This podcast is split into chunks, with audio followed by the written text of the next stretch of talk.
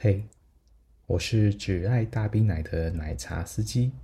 那今天呢，当然还是继续我们的厄瓜多之旅了。上集呢，介绍他们数一数二知名的 Club 155，那边的数值呢跟性价比实在是令人印象深刻。除了语言不太通，而且时间有点短之外，其他我觉得没什么好太挑剔的。不过如果你觉得时间真的太短的话，上集我忘了提到了，就是他也可以选择一个小时的时间。你就可以完完整整的跟妹子相处一个小时，当然价钱就不可能这么便宜了。我记得好像是一个小时一百美金的样子，这个性价比听起来好像就没有那么优，但其实一百块美金一个小时其实还是不太贵。不过对我来说，重点还是在于不太能沟通啊。你跟一个只会讲西班牙文的妹子独处一个小时，就算妹子很热情呢，愿意跟你用。翻译软体聊天呢，那个气氛还是感觉有点干，或就是那么有点不自然。除非妹子的英文好到一个水平，就像我在墨西哥城遇到那位大学生一样。不过可惜的是，我在厄瓜多这几天都还没遇到这样英文水平的妹子就是了。不过有见一次是初天，感觉那还算挺不错的，让我对之后的行程安排呢更有信心一点了。毕竟在基多这里呢，这类的夜店真的还不算少，随便找找就有好几家。那扣除掉一些人气不太高或评价不怎么样的。最终把目标锁定在三四家，这三四家呢是论坛上有人讨论过，而且在 Google Map 的评论上呢还算可以的。那最后除了 Club 155之外，我有选定了两间，一间呢是 Cafe Rojo，那就是红色的咖啡意思。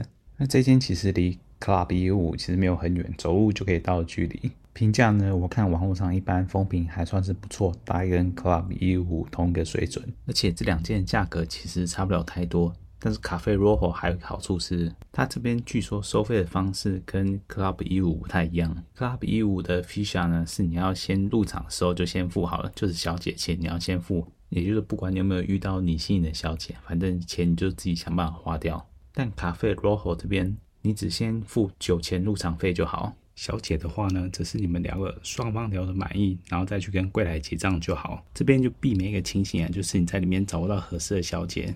可是你 Ficha 就是那个筹码已经买了，你非得花掉的这种窘境。那这种消费模式显然是对消费者比较友善嘛，所以我对这趟呢是还是蛮期待的。不过夜游归夜游啊，白天该排的行程还是得安排。那由于我下榻旅馆其实离老城区还蛮近的，那理所当然当然是要去老城区那边逛逛啦。那虽然我个人自认对艺术没有什么细胞啊，那对历史也不算是特别了解。不过我必须说啊，来这边老城区走走逛逛还是挺值得的。虽然说整个城区中心的范围没有特别大，从中间的大广场开始绕一绕呢，其实也不过就几个街区。但是整个街区呢，当你身处其中啊，你其实完全感觉不出来这是中南美洲感觉，还比较像古早以前的欧洲街区。这边满满的西班牙旧殖民时代的风情啊，包括那些建筑物，还有石板路。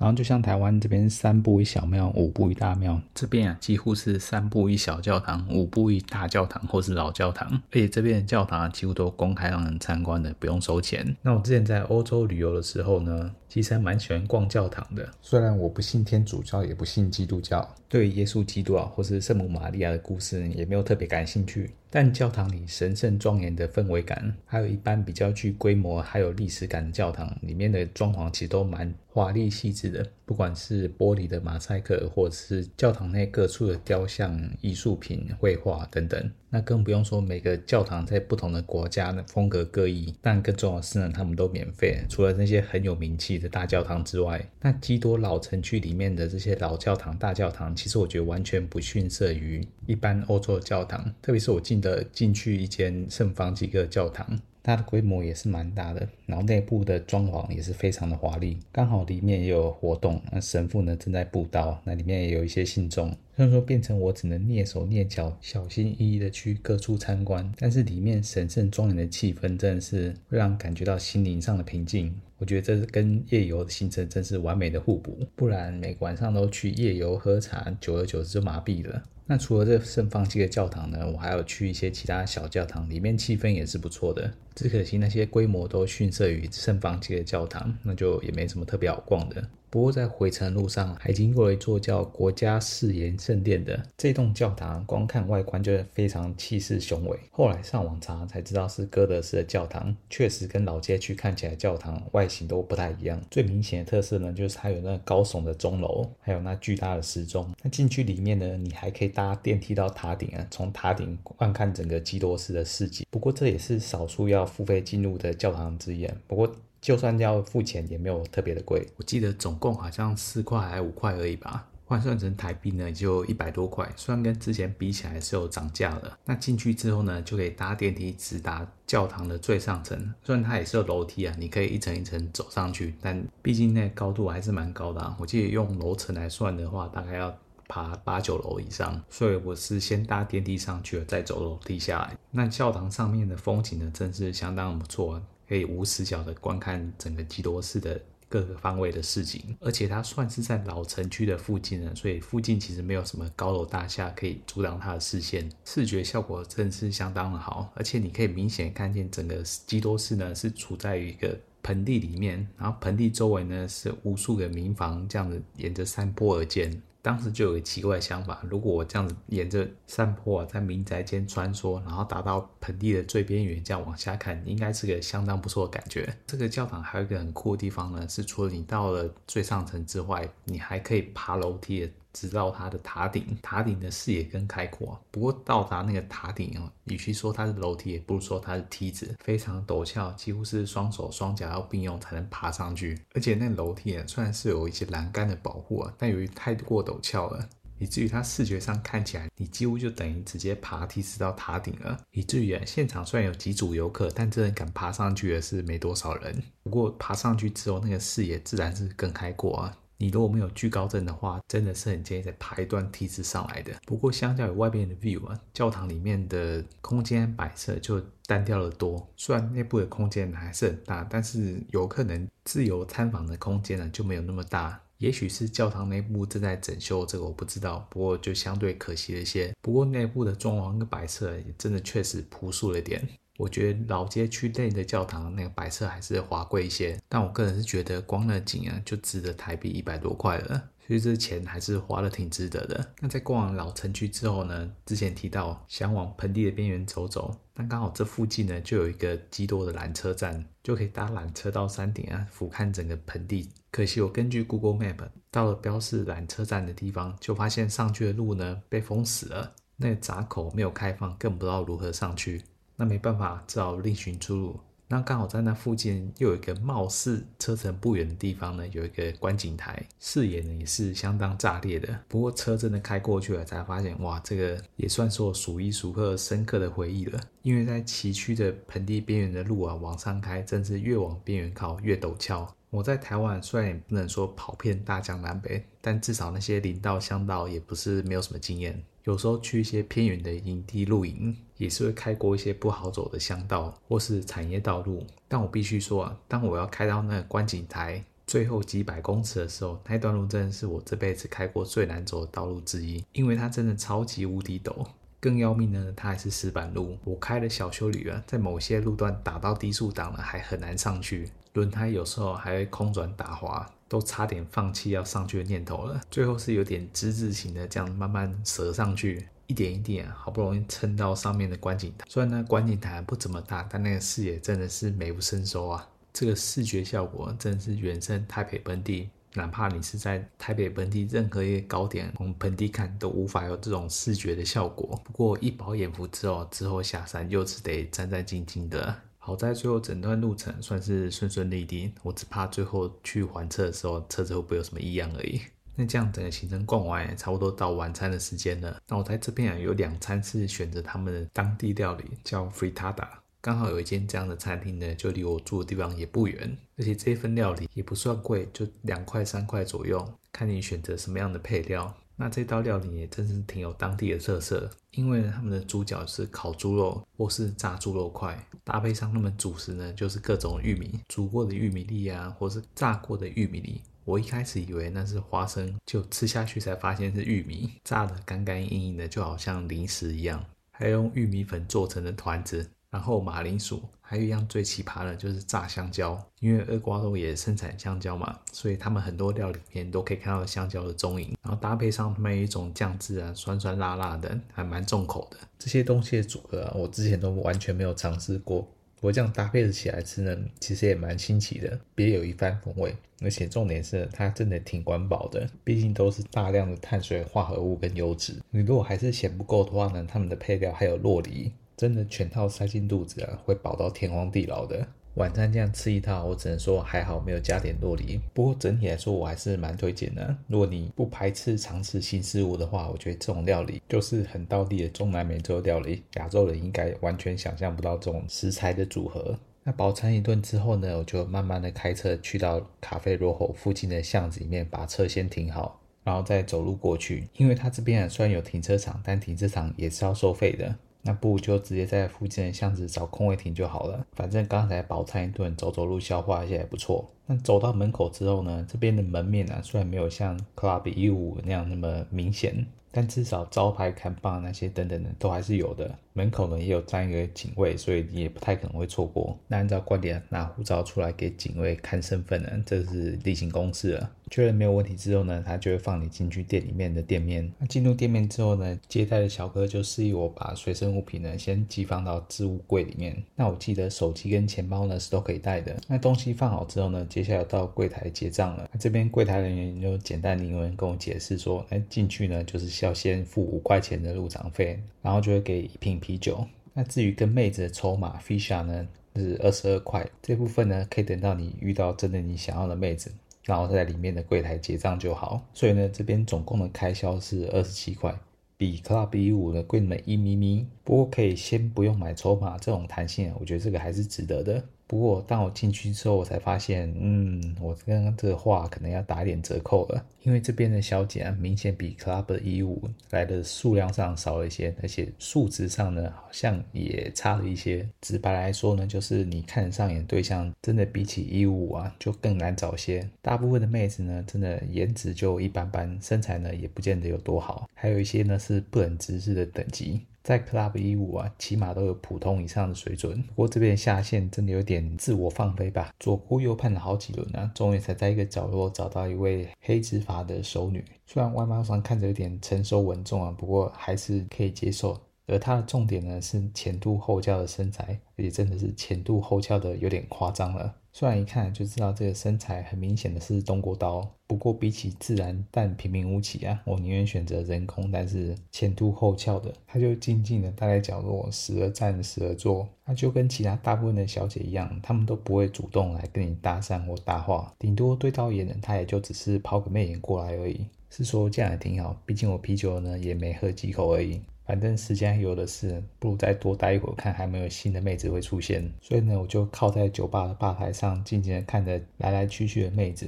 还有看看这边客人到底在干嘛？那这边客人数量呢，也比 Club 155来的少得多，而且大部分的人呢，身边也没有妹子，就一个人坐在那边喝闷酒。然后很有趣的事情是呢，我在每一间夜店呢，总是会看到数量不少的男士啊，他们就一个人或跟几个朋友坐在那边喝酒，那还不急着找妹子，就一个人自顾自的在那边喝酒。有些男士呢，甚至从我进来到我离开之前呢，也没有正眼看过妹子，也没有尝试过要搭讪妹子，感觉周遭的一切呢都与他无关。我是真的蛮好奇，这些人来这边的目的到底是来干嘛的？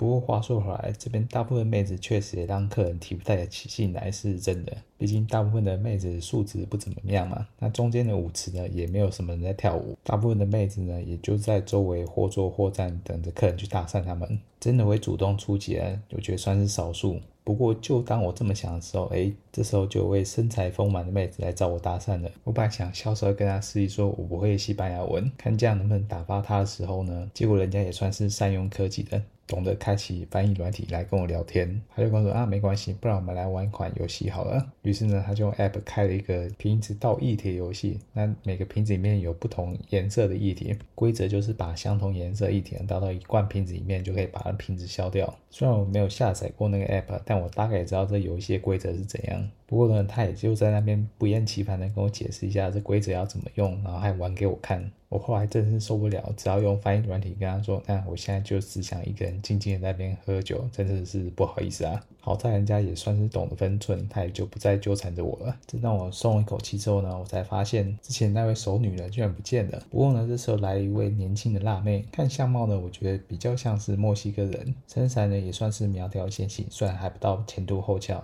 但至少她的颜值呢跟看起来年龄应该算是里面数一数二的。正当我想要多观察一会儿的时候，呢，他就被其他客人搭讪走了，在角落的沙发区啊，与其他客人聊天调情。果然是英雄所见略同啊！这位妹子的素质应该是真的明显比其他人好一些，遇到好货啊，真是手脚要快。那之后中间呢，还有另外一位妹子来找我搭讪，那个素质呢，嗯，也是让我有点不敢恭维的。不过好在人家也算是蛮节制的，礼貌的跟我聊聊天。也没有叫我请他杯酒或什么的，看我对他没有什么特别大兴趣，他就很有礼貌的先告辞了。那当我啤酒快喝到见底的时候呢，之前那位熟女哎，居然又默默的回来了。不知道她刚刚是出去抽根烟呢，还是刚跟其他客人运动完。总之她现在是回来了。那虽然回来之后呢，跟旁边姐妹再聊个天，但人家这次回归呢，再怎么样是不能放过了。毕竟我在这边待了半个多小时，也没看到其他更好的选择。到时候如果又被其他客人拦胡了，不知道等到什么时候。于是呢，当他跟姐妹聊完天分开之后呢，我就直接拿着啤酒瓶呢往他方向直接过去了。其实只要微笑跟小姐示一下，他就知道是什么情况了。他看到我朝他走过来，他就对其满脸微笑。那我们就一起走到后面的沙发区了，找张沙发坐下来慢慢闲聊。一开始呢，但还是先用生硬的西班牙文说：“啊，我不会说西班牙语。”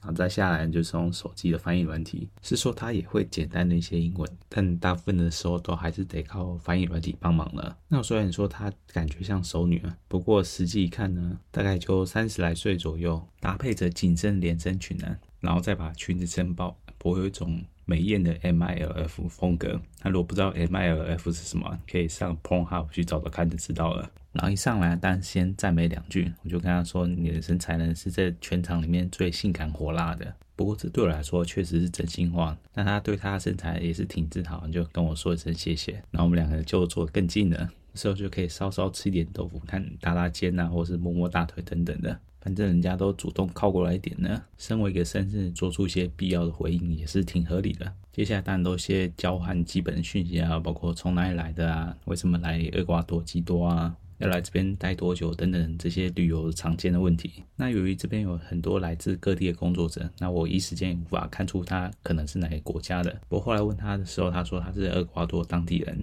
哦，总算解锁新成就。毕竟厄瓜多的妹子之前没有遇过，之后除了厄瓜多要再遇到，恐怕也是很困难的。所以到最后，当妹子问说要不要深度的探索彼此的时候，当然是没什么好说了，马上就答应了下来。接着妹子就带我到吧台旁边的柜台啊，然后我们就开始结清这个妹子的筹码。那筹码是二十二块。之前进来的时候，小哥就跟我说了。那付完钱之后，柜台就马上跟那位妹子现场就拆账了。我是没有看他实际拿了多少钱啊，只不过看呢可以马上结算，倒也是挺妙的感觉。付完钱之后呢，他就挽着我的手带我去后面的房间。那房间的布局啊，其实跟 Club 一五都差不多，就是一张简单一张床，跟一间淋浴间，里面有马桶。只不过呢，Club 一五的风格还是比较偏时尚夜店风一点。那这边呢就比较居家一点。那我看着淋浴间呢也没有配什么毛巾等等的，一应俱无啊。所以想要在这边好好洗个澡也是不太可能的。他先去外面拿些等一下开战需要必备的道具，一下子就回来了。那回来之后，他动作也很利落。因为他穿的是连身裙啊，所以就刷了一下，只剩内衣裤。那妹子的车头灯呢，跟屁股真是圆得很不自然，非常符合美系的审美观呢。这个整的程度啊，我也是第一次遇到。但这妹子还有一个很屌的地方，就是呢，她身材其实还挺健美的。身上的六块腹肌呢，隐约可见。这个身材啊，确实是挺暴力的，我也找不到更好的形容词了。在一开始我们互相调情的时候，当然是先解开他内衣，往他的车头灯招呼嘛。这个搂起来的手感偏硬是意料之中，不过这个藏起来的味道怎么有点苦涩啊？感觉是舔到了爽身粉还是什么东西的感觉？这些啊都还好，只要不是前一位恩客留下来的纪念品就好了。为了转移注意力啊，找双手往下半部进攻。大下面自然也跟一般欧美的情色片一样，剃得干干净净的，这个视觉效果要更加分。不过音乐课的环节啊，就稍微逊色一些，因为这边一样照规矩来，还是带套吹，然后他的口技呢也不算是特别的出众，所以也相对比较没有那么有感。不过再怎么说，这样吹出来还是会硬的。然后他也是一样，直接女上位就来进攻了。这边有趣的是呢，他高跟鞋一样也是没有脱，直接踩到床上，M 字腿就坐了下去。不知道是视觉上的错觉啊，配合上他硕大的车头灯跟六块肌，感觉他攻势跟起伏的力道又更为猛烈。不过还好，这攻势没有持续太久，接下来就换我采取主动的攻势。说妹子的配合度也蛮高的，虽然不能打击，但小青还是可以的。那个声音啊，还算是有代入感，不会太过浮夸，或是全程开静音。而且后来觉得他传教士试的时候，抓着脚踝进进攻，特别是脚上还有高跟鞋的时候，那还别有一番风情。那最后收尾的时候呢，是用背后是，毕竟屁股那么大。没有好好利用一下，制造一些声响，为爱鼓掌的声音，好像就有点太暴殄天物了。果然，一只手扶着肩，一只手抓着奶，这样全力冲刺，视觉跟听觉可以说效果相当好，只差没有看到车头灯而已。那显然他也蛮享受这样背后式冲刺的，反应也很到位。最后就在背后位的冲刺下结束这趟快餐。那这位妹子呢，也是一样，身体稍微擦拭整理一下之后呢，就衣服一穿上，就陪我一起回大厅了。是说人家不是直接回到原位，马上上。我一转身呢、啊，他人就不知道飘到哪里，看不见人影了。估计他们小姐可能也是有自己休息的空间。不过我回来之后啊，感觉这个舞厅里面还是没有什么太多变化，小姐呢一样是那几位。不过之前礼貌和我搭讪的妹子呢，这时候却搭讪了另外一位老头子。那这老头呢，大概也跟我差不多时间一起进来。那我为什么会注意到他呢？因为他年纪真的确实是比在场男士们大了一些些。之前看他就在吧台喝着闷酒，但现在变成是刚刚那位跟我搭讪的妹子。带着他好姐妹，两人一起合攻的老头，说也不能正算合攻啊，因为老头子好像也蛮开心的。聊着聊着呢，三位就一起去后面的房间了。原来是我有眼不识泰山啊，真的战斗力强的猛人呢，往往是深藏不露。不过事后想想，还挺羡慕的。我落到这个年纪啊，能不能硬得起来还不好说。看着大爷大概是六十岁上下，如果我在这年纪呢，还能享齐人之福的话，应该也算是挺幸福的一件事吧。而且突然想起，我其实自己连三 P 的成就都还没达成过，这个真的要在收山或是硬不起来之前，认真寻找一下机会，看有没有机会解锁。总的来说呢，这趟 Cafe Rojo 的体验勉强还算是给过了，价格虽然比 Club 155贵一点点，但我觉得那不是问题。重点真的还是回到妹子的素质跟数量，真的是没有办法跟 Club 155比。而且要不是我遇到今天这位妹子啊，我真的还蛮难选择的。其他的妹子呢，要不是素质有落差。再嘛就是身材有落差，或者是年龄有落差，总之要三者都有水准以上，真的是有点困难。我觉得以亚洲人的审美观，这边还真的有点不太好找。而且我去的时候也不是什么冷门的时段，而是九点之后，结果现场加起来的小姐呢，可能就不到十位吧。我在那边待了约莫一个小时左右，大概也就前前后后加起来约莫十位出头左右的妹子而已。所以我个人觉得还是 Club 一五优先吧，反正两家店呢相隔的距离其实也不远，走路是可以到的。Club 一五看完，如果真的没有自己满意的，再走路来这边碰碰运气。最后呢，要跟大家抱歉一下，因为我通常发片的时间是在大概礼拜天的清晨吧，那这次呢拖到礼拜一。这阵子工作上还有一些杂事啊，特别繁忙一点，就压缩到了录音，还有一些后置处理的时间。接下来还有过年呢，虽然过年是放假，但是个人时间就更少了，特别是有家庭的人，我相信这个大家都很体会的吧。所以下个礼拜到底能不能发片，其实我也觉得很难说。就算是会发片，可能也不会在礼拜天或礼拜一，毕竟我周间要过年前处理的公事还真的挺不少，而过年时间能录音的时间反而更少所以如果最后真的延期了，还请大家多多见谅。那最后还是先祝大家新年快乐，希望大家新的一年呢、啊，不管有什么狂野的愿望都能如愿实现。那我们过年后再找时间发车喽。那大家拜拜。